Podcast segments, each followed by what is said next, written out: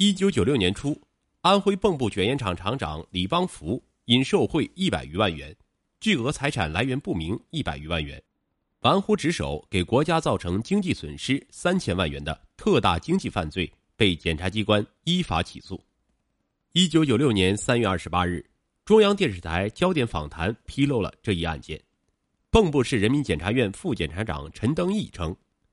李邦福所犯的受贿罪、巨额财产来源不明罪和玩忽职守罪三个罪的犯罪数额，在安徽省检察院建院以来都是数额最多的，是一个名副其实的安徽第一大案。一九九四年七月二十二日，骄阳似火，安徽蚌埠卷烟厂厂长李邦福驶抵厦门机场，准备飞往深圳。例行安全检查时，机智敏锐的检查人员在李邦福随身携带的密码箱内发现装有巨额美钞、港币和人民币现金，而李邦福神情紧张、闪烁其词，说不清巨款的来源和用途，于是被检查人员送交工商部门，后又被移送厦门市检察院。经查，李邦福的密码箱中有美元现金九万元，港币存折十五万元。人民币现金七点五万元，以及人民币七十万元和二十四万元的存折各一张。在铁证面前，李邦福不得不交代了自己于七月二十二日在厦门收受烟贩子十五万元港币汇金的犯罪事实。七月二十三日，厦门市人民检察院以受贿罪对李邦福立案侦查。根据有关规定，厦门市人民检察院于八月五日将李邦福受贿案。移送蚌埠市检察院，随后李邦福被押回合肥。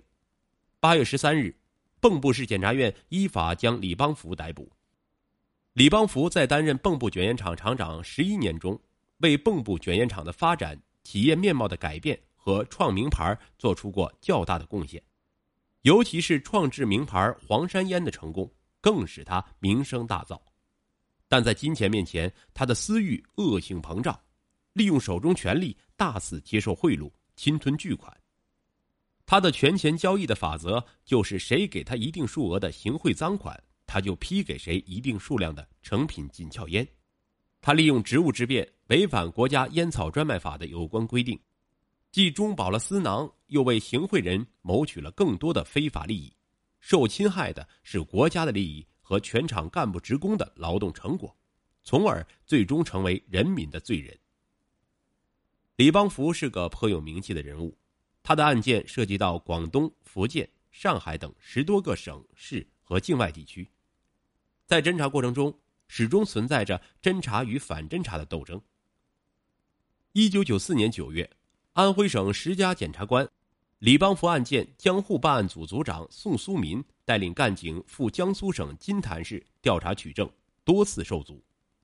十月三十一日。金坛市检察院派员将华天集团公司行贿参与人刘军传唤到该院经济检察科办公室，由宋苏民等人依法询问。自刘军到了检察院，华天集团公司的众多车辆就一直停在门口，以品字形摆开，挡住蚌埠市检察院办案车辆的去处，并有十多人监视，还有人用大哥大联络指挥。十一月一日中午十二时许。华天集团公司的几名司机和刘军的父母纠集三十多人冲击检察院办公室，围攻办案人员，砸开房门抢走刘军，严重妨碍执行公务。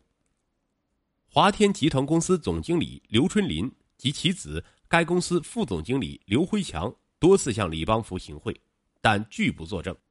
他们还编造歪曲事实真相的假材料，向中央、国务院和最高人民检察院有关部门散发。欺骗领导，干扰办案。侦查人员在广东、福建等地调查取证，也一再受挫。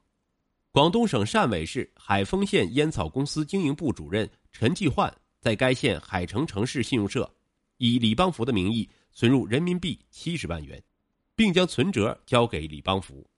案发后，侦查人员到海城城市信用社查询，被告知这笔存款仍在银行账户上，但必须经陈继焕同意才能转走。办案人员无奈，只好将事先准备好的法律文书交给信用社，对这笔存款予以冻结。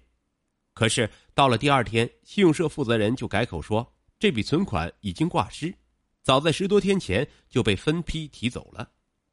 他们以工作失误、看错账号为由，对办案人员进行搪塞，把冻结赃款的法律文书视为一张废纸。调查人员五次南下，穿梭于广东、福建各地，追缴赃款难以进行，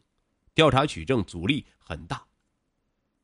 一九九五年一月一日，蚌埠市检察院反贪局副局长、李邦福案件南下组组长谢世伟带领干警办案时。被涉案人员雇佣的一伙歹徒跟踪盯梢，在汕尾市的大街上，光天化日之下，办案人员遭到黑社会流氓的围追殴打。检察官杭巨平的枪支被抢走，头部被打伤，脚筋被砍断，付出了血的代价。蚌埠市检察院侦查李邦福案件，在江苏、广东等地屡屡受阻，引起最高人民检察院的高度重视，并多次协调。一九九五年五月八日。高检院贪污贿赂罪案指挥中心在北京召开了由安徽、江苏、广东三省检察机关参加的关于李邦福案件的协查会。协查会提出了办好李邦福案件的四条措施，并要求各省坚决按照四条措施行事，积极组织力量搞好协查工作。协查会提出了办好李邦福案件的四条措施，并要求各省坚决按照四条措施行事。积极组织力量，搞好协查工作。高检院召开协查会以后，蚌埠市检察院侦查人员又多次到江苏、广东、福建等地调查取证。虽几乎每到一地都要碰钉子，但终于掌握了李邦福经济犯罪的大量事实。蚌埠卷烟厂于一九九三年研制成功的黄山烟一投放市场，便走俏国内沿海地区，并迅速挺进东南亚各国。厂里加班加点生产，市场依然供不应求。为了能够批到紧俏的黄山烟，一些人便把目光瞄准了唯一有权批烟的李邦福，在他面前投下了一串串诱人的钓饵。福建省云霄县宜丰实业公司经理徐文颖于一九九四年六月二日，以给回扣作为交换条件，批到了黄山烟一千五百条。六月二十四日，按商定的条件。徐文颖在南京金陵饭店向李邦福行贿两万美元。七月六日，徐文颖再次到蚌埠批到了黄山烟一千两百五十条。七月二十二日，李邦福到厦门收受徐文颖汇金十五万元港币。徐按照李的要求，将此款以李丰一化名存入银行，李邦福将存折收下。广东省海丰县烟草公司经营部主任陈继焕为了多批黄山烟。授意其岳父将七十万元人民币以李邦福的名字存入银行。一九九四年六月二十六日，陈继焕赶到深圳李邦福下榻的昌都酒店房间，当面将七十万元存折交给了李邦福。李邦福于是答应将陈承包的县烟草公司经营部纳入烟厂供给计划。江苏省华天集团公司副总经理刘辉强与总经理其父刘春林。为了批到黄山烟，商定收买李邦福，于一九九四年六月，先向李邦福行贿六万元美金，后又通过李妻刘爱萍给李送去了三十万元人民币。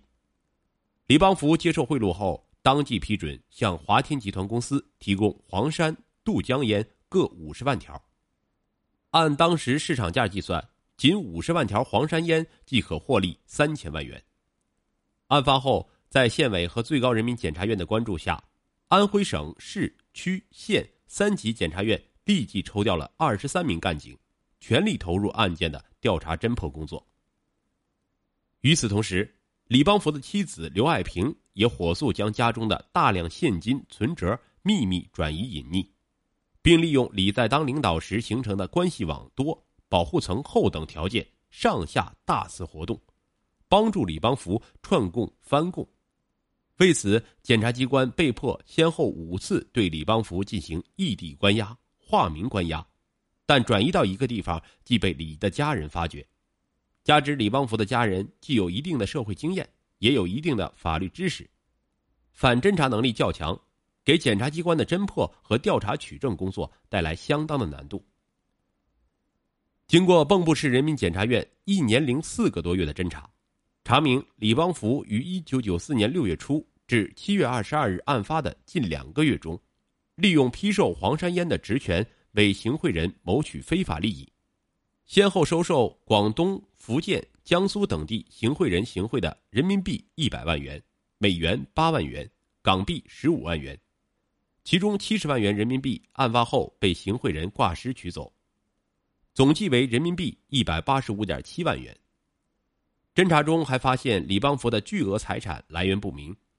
检察机关依法对其住所和办公室两次进行了搜查，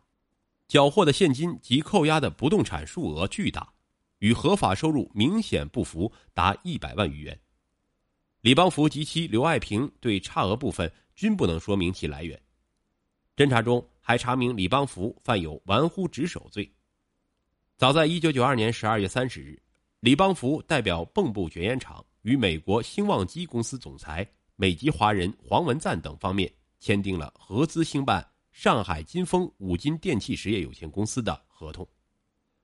一九九三年二月二日，李邦福在合资企业执照未发、合资账户尚未建立的情况下，违反有关规定，擅自决定将蚌埠卷烟厂出资的两千三百二十二万元人民币汇入黄文赞的个人账户，结果此款被黄文赞全部骗走。给国家造成经济损失近三千万元。同时，检察机关对李妻刘爱萍依法拘留，并搜查出被刘收藏转移的大量罪证。在安徽以及全国的烟草系统，李邦福都是一个引人注目的人物。他是省劳模、省政协委员、全国五一劳动奖章获得者、全国优秀企业家。蚌埠卷烟厂又是一个每年向国家上缴六个亿的税利大户，对李邦福有一个形象的说法：“三块牌子一个门，六顶帽子一个人。”因为他既是烟厂的厂长兼党委书记，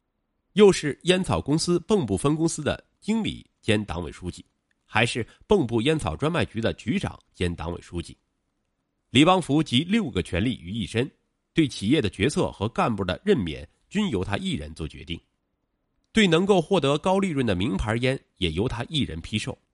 加之烟厂并没有有效的权力制约机制，缺乏有效的民主监督，以至于李邦福我行我素，独断专行，紧俏的香烟想批给谁就批给谁，几千万元的款子不经集体研究就批出去，造成国有资产流失，最终使其走向犯罪的深渊。这也是最后捞一把思想导致的悲剧。李邦福生于一九三四年，按规定，一九九四年八月就应该退休。一九九三年底，上级有关部门对李也打过招呼，让其准备交班。这段时间，李邦福的家属和子女对其产生了很大的影响。家人劝告他：“你要退休了，在位时什么都有；一旦下来了，什么就都没有了。现在应该捞一点，留作后路了。”他自己也认为自己如果退休前不捞一把，退休后就捞不到了，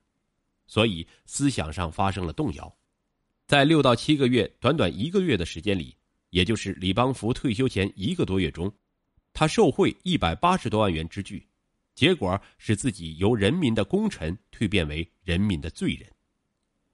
一九九六年一月二十日，蚌埠市检察院依法对李邦福提起公诉。一九九六年九月十七日。蚌埠市中级人民法院二审终审判决李邦福死刑，缓期两年执行，剥夺政治权利终身。由于罪犯李邦福当庭即表示服从判决，不再上诉，在有效期限内，同级检察机关也未提出抗诉，人们都以为此案已经尘埃落定。在一九九七年三月的安徽省人代会期间，一些与会的人民代表本着维护法律尊严、对人民群众负责的精神。向大会提交了有关提案，认为按照刑法的有关规定及数罪并罚的原则，对李邦福的判决量刑过轻，不足以平民愤。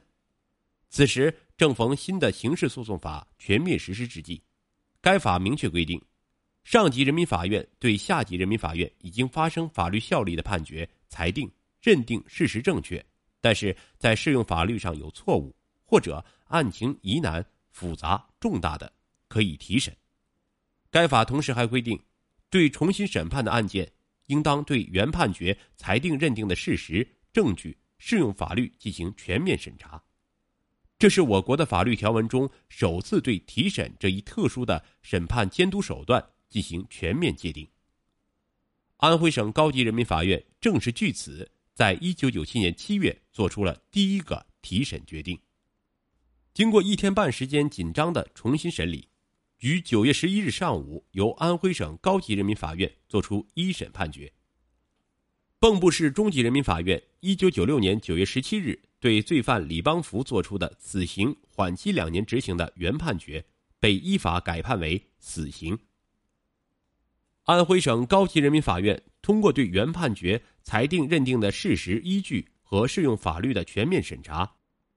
最终认定罪犯李邦福利用签批、紧俏名牌香烟的权利，收受贿赂美元、港币、人民币，累计折合人民币共一百一十二万余元，巨额不明来源财产共价值一百二十三万余元，因玩忽职守造成国家财产实际损失八百八十万余元，情节严重。性质恶劣，依法以受贿罪、贪污罪、渎职罪分别判处死刑、有期徒刑五年、有期徒刑七年，合并执行死刑。